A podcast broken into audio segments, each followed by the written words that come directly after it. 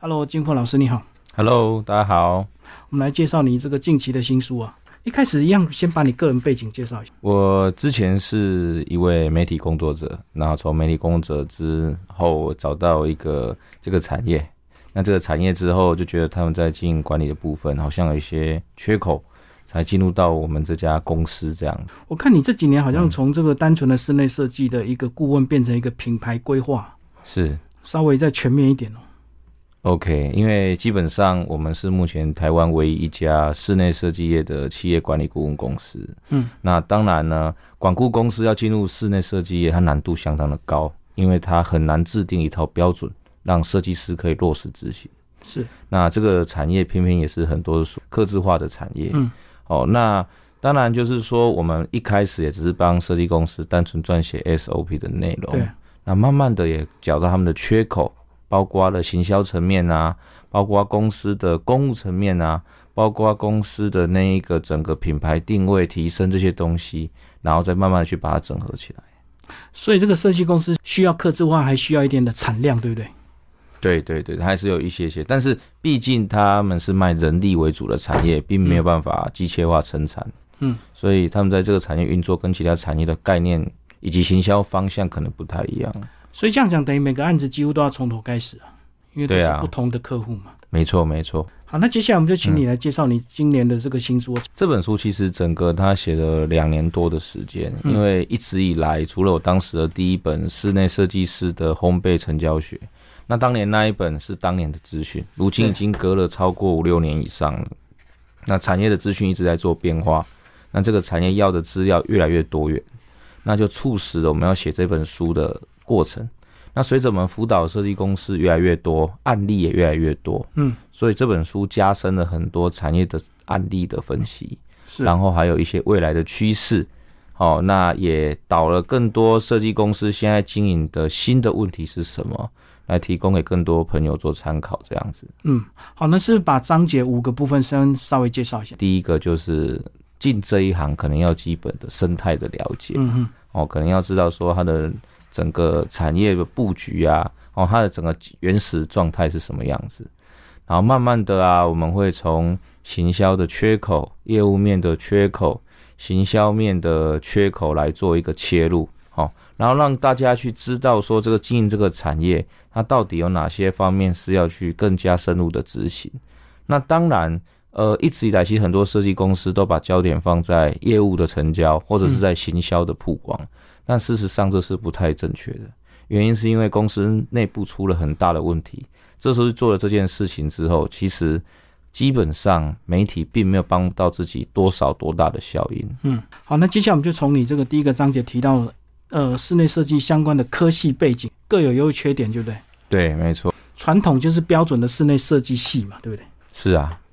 但那个真的已经过去了。其实现在目前室内设计从业人员相当的多元，甚至不客气的讲，有时候连一个路边的消费者，明天要转职，可能也有机会。嗯，因为从事这个产业，并不是真的完全要有证执照。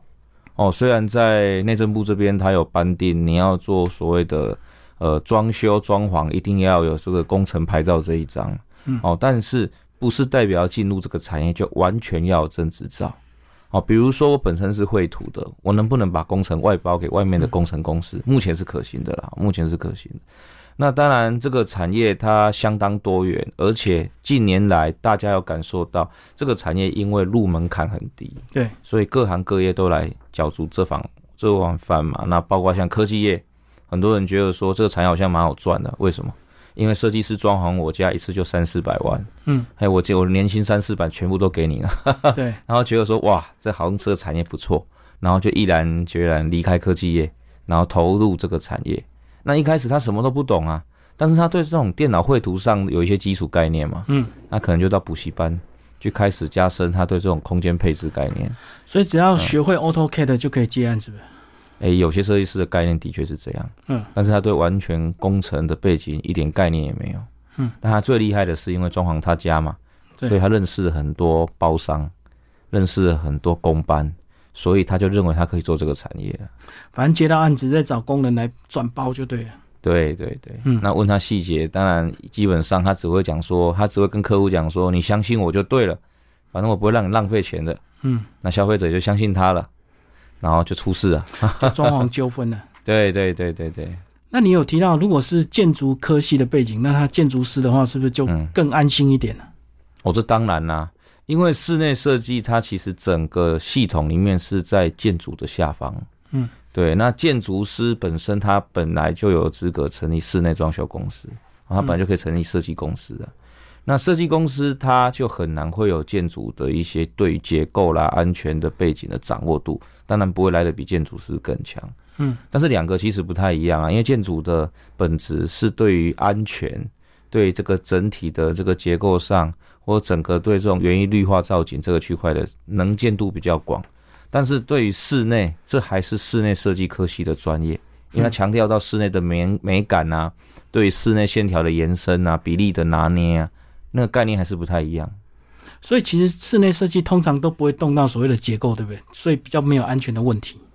哦，他们也会动到结构，有时候也会打。哎，因为旧屋翻新就需要了。哦哦哦，但是有些设计师是他没有找人来分析这个外墙到底是呃建商的问题，还是其实是在装修过程的问题，直接就进场施工。嗯，台湾蛮常发生这样的事情。哦，就里面做的很好，结果外面还是渗漏，就对。对对，然后奇怪为什么那么好，还是继续漏水？嗯，有很多层面是出在这些问题。是。嗯好，那当你技能都准备好，就进入第二个章节，就是当你有了公司要开始接案的时候，你又嗯，讲到一些成功的一个关键跟一些捷径。哎、是所以现在成功的方法都已经跟过去不太一样，对不对？过去就是口耳相传这样子嘛，是啊，默默的做。现在好像要多了很多社群的行销，对，没错。早期的室内设计业是靠人转介绍朋友就可以成交这个 case，但现在时代完全不一样，特别是年轻世代，年轻世代找设计公司，他第一个动作，他一定先上网收集资料，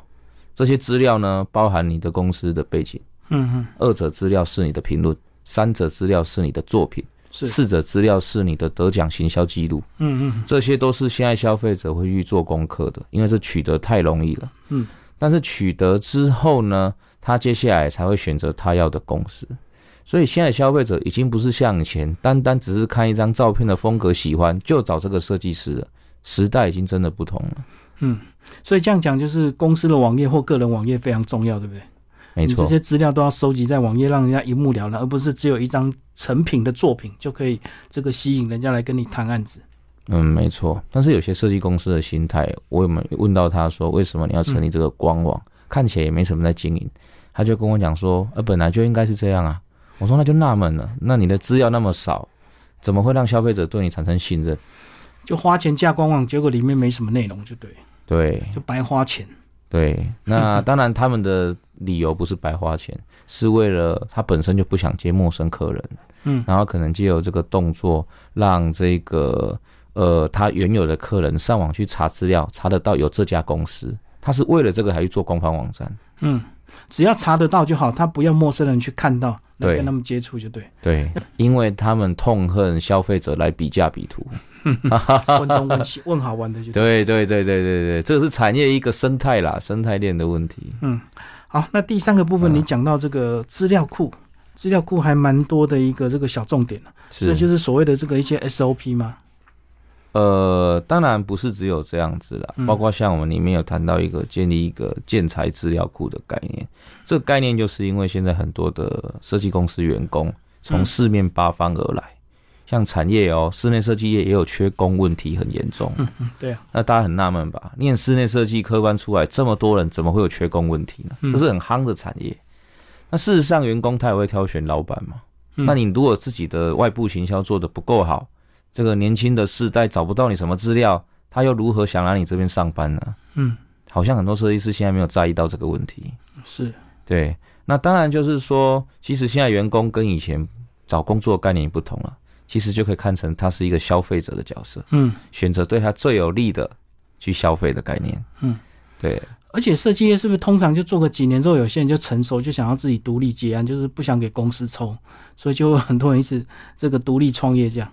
呃，没错啊，因为他从啊前老板身上得到人脉嘛，嗯得到公班嘛，得到经验嘛，然后就出来自己开了。嗯，但是这个过程问题相当的大，啊所以出来之后才会发现，背后还是要有一些资源才有办法去做这些事，对不对？包括你在后面有提到一个章节是专门这个业绩的部分，就谈判的一些沟通技巧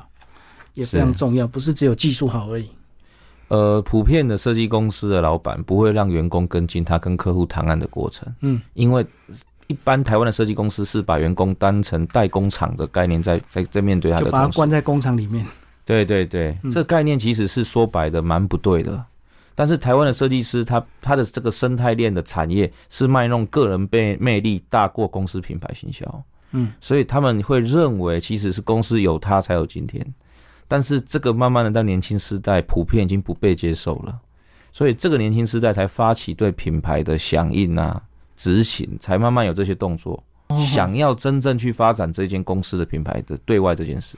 哦，等于公司也转变了，不得不面对公司品牌这个问题。对对，以前根本不用 care 嘛，以嗯前只要把个人的 IP 做好，然后媒体互动做好，形象做好就可以了。嗯，现在不是这么简单。那所谓的这个刚刚讲的这个问题，个人创业跟所谓已经累积有品牌的这个设计公司，他们到底在资源上会有什么样的一个差异啊？呃，差异其实蛮大的。嗯首先，个人公司又分两种，一种是工作室形态，一个是有限公司的形态。对，那如果它是工作室的形态呢，现在消费者会越来越害怕，嗯因为网络上根本查不到你的正式登记资料。说跑就跑，对不对？对，嗯那为什么这群设计师明明可以成立公司，他却不愿意呢？其实回到关键，还是税务上的问题不。想多缴税的。对，不想多缴这个税啊，或者认为它的规模还不带不够到那边。嗯那事实上，消费者是真的很看重这个区块。嗯，那第二个层面，当然讲更深入的就是证照这个问题对哦，工程证照、设计证照这个问题，到现在还是有很多设计师很好奇的，就是说我拿到这个证照，我在产业就是王道嘛。对，这是台湾现在坊间在讨论蛮热烈的问题对，但事实上不是只有这样子而已，因为拿到双证照只是入行的门槛，嗯嗯，进入这个产业最要面对的是这个书的精髓，叫经营管理。对，整个产业的经营管理，并不是单纯在报价分析，也不是单纯在跑工地的经验，更不可能只是会画图的整个成品而已。它包含到跟客人很多的挡拆战术，嗯包括你的作业流程的标准是什么。嗯嗯，但是室内设计这个产业很很妙、很微妙的地方是，它讨厌“标准”这两个字。嗯，因为设计人的思维里面应该是天马行空的，应该是发充满创意的，充满充满无限想象的。 嗯 就是通常他们都有艺术的风骨，就对，对对不，喜欢标准化。没错没错。但事实上，大家都知道，一个产业没办法走到标准化的其中这里路的话，很多事情它就没有把办法得到品牌的第一个基准点，叫做 balance 稳定。嗯嗯，稳定做不到，这品牌就根本不可能操作。最后当然就回到个人 IP 这件事情。所以个人工班常常会差不多，就嗯对。那对个啊画图也差不多， 施工也差不多就好。对，都是玩差不多先生，但是这个时代真的不能差不多了，因为消费者真的在验收时候会拿一把尺来量你的公分数到底是不是跟我之前谈的那个东西。对啊，而且这几对年还流行所谓的燕屋公司，哎，那个燕屋公司搞不好又规划到，又以后又延伸到这个燕装潢的公司， 哦哟，对啊坊间已经开始产生这件事，嗯所，以设计师也害怕，所以他有些设计师聪明一点，先投资厌恶公司了，哦， 自己量就对了。呃，可以赚自己两验笔嘛。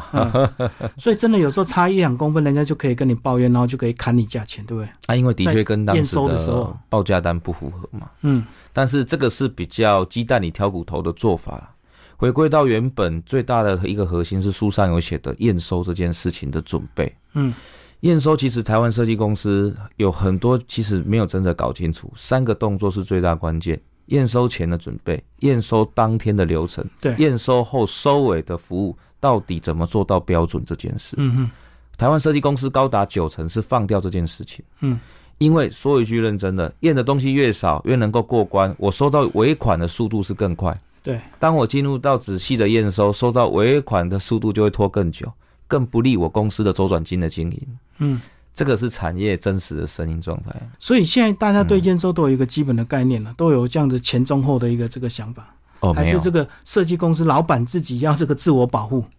诶、他们也没有这个概念。嗯，他们大概目前的状况仅仅止于就是说，在当天的时候，我要怎么把它验到过，减少二验啊、三验的机会，这样子。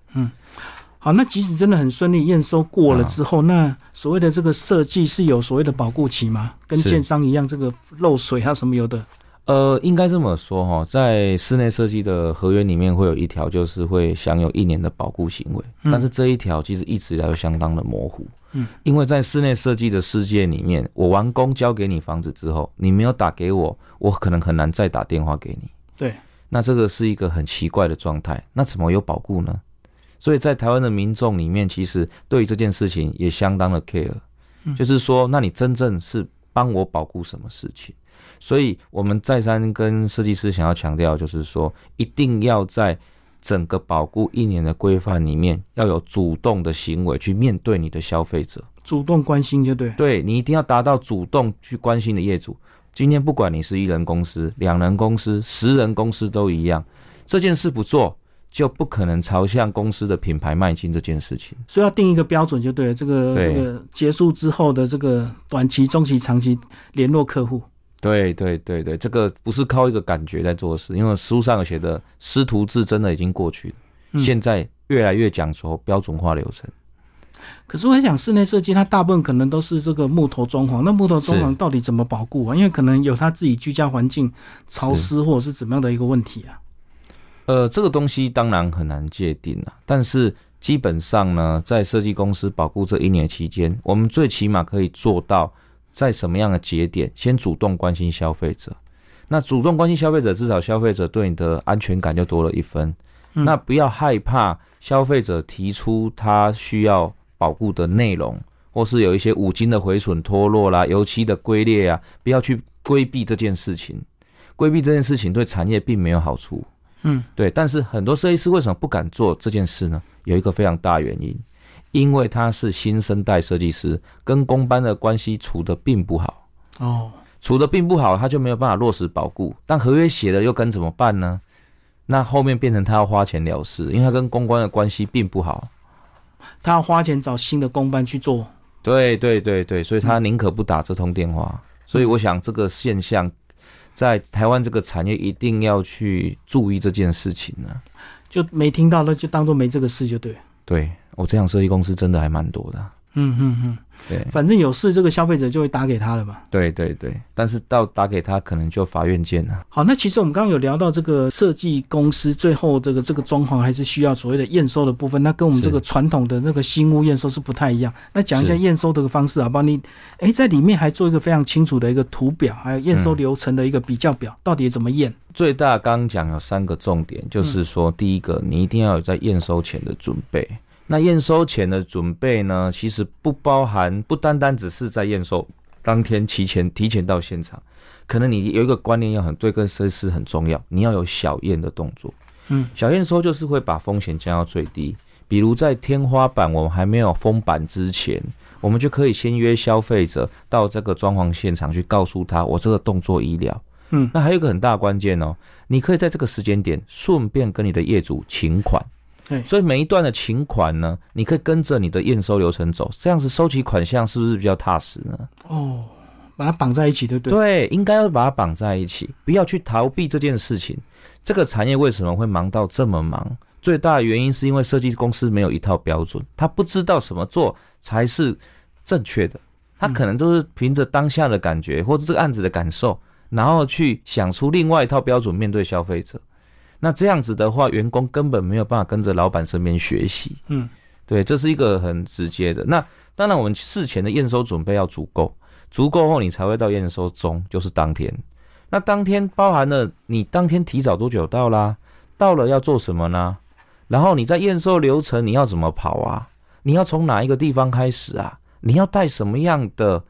notebook？你要带笔记本吗？你要带量尺吗？你要带测量仪吗？你要带什么？有没有列入标准？这些是绝对可以写出来的。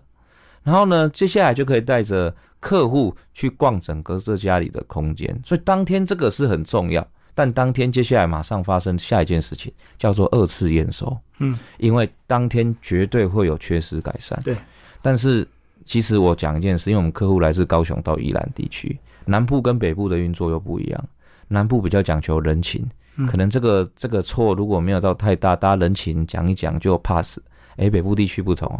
北部地区相当注重法律流程，嗯，如果你做不好，常常就是法院见了。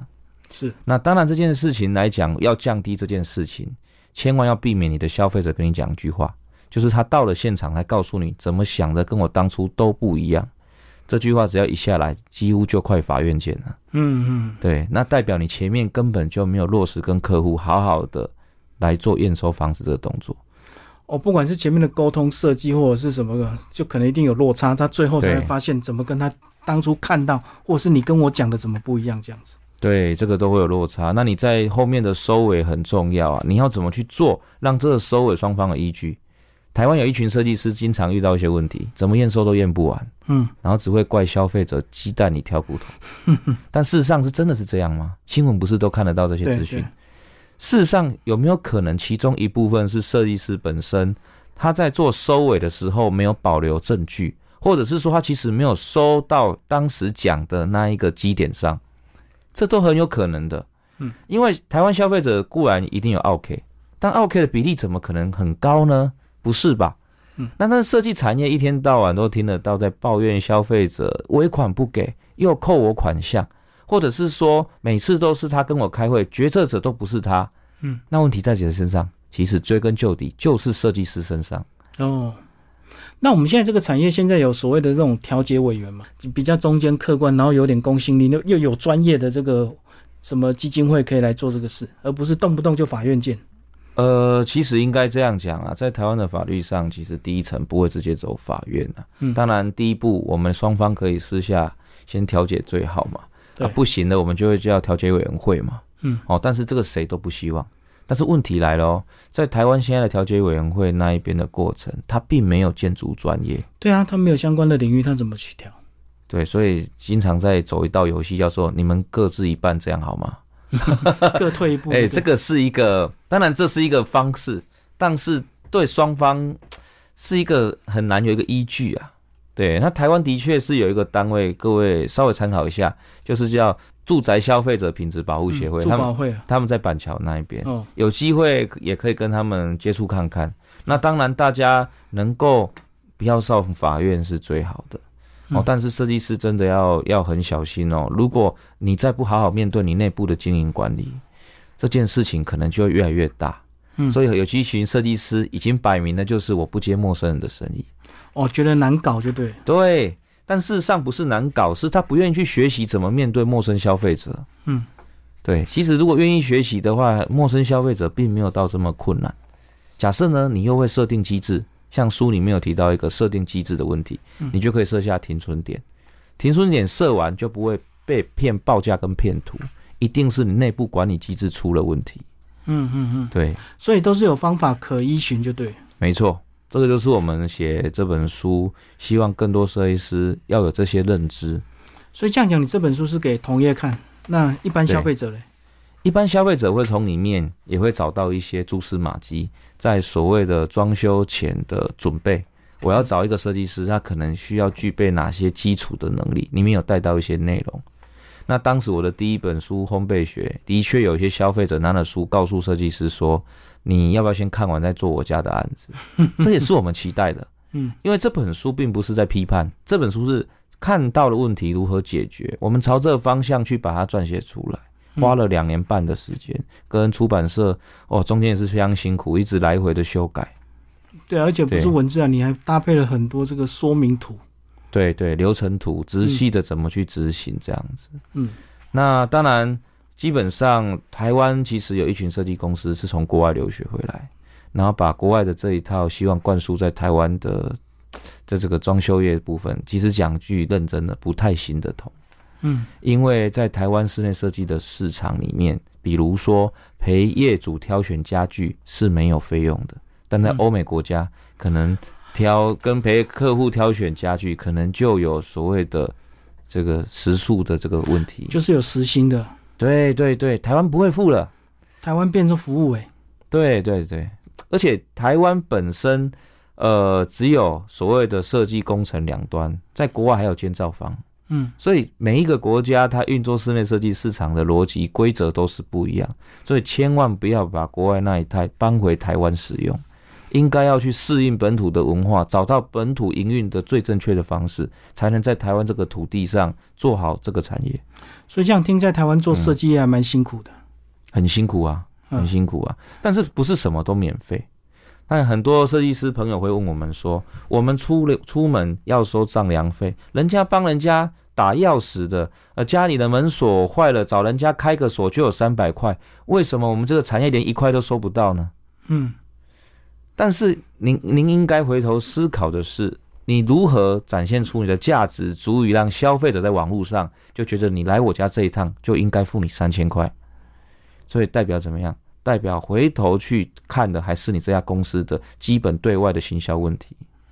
对，那这样讲应该也是有很多人低价竞争了，所以即使你要收钱，也有很多公司愿意不收丈量费。是不是，其实丈量费讲一句认真的，还是要收，但是不是什么人都可以收，得要看你公司的等级到哪边。但是回归到原点，第一件事情，朝向公司品牌的发展，才是未来经营这个产业的王道，而嗯不是在助发展个人魅力，那已经是过去的时代了。个人魅力这件事情，对于比较比较资深的消费者，可能还有一些帮助。但是对于年轻的消费者，如果他假设有一天他全部的资料都从网络上可以得到的时候，他有需要见你一面吗？嗯，这对。是一个很直接的问题。最后，金富把你的这个推荐人介绍一下吧。这本书的三个推荐人， OK，好，其实总共有四个推荐人啊。呃，推荐人第一个是那一个前东道家居的创办人，就是张修元。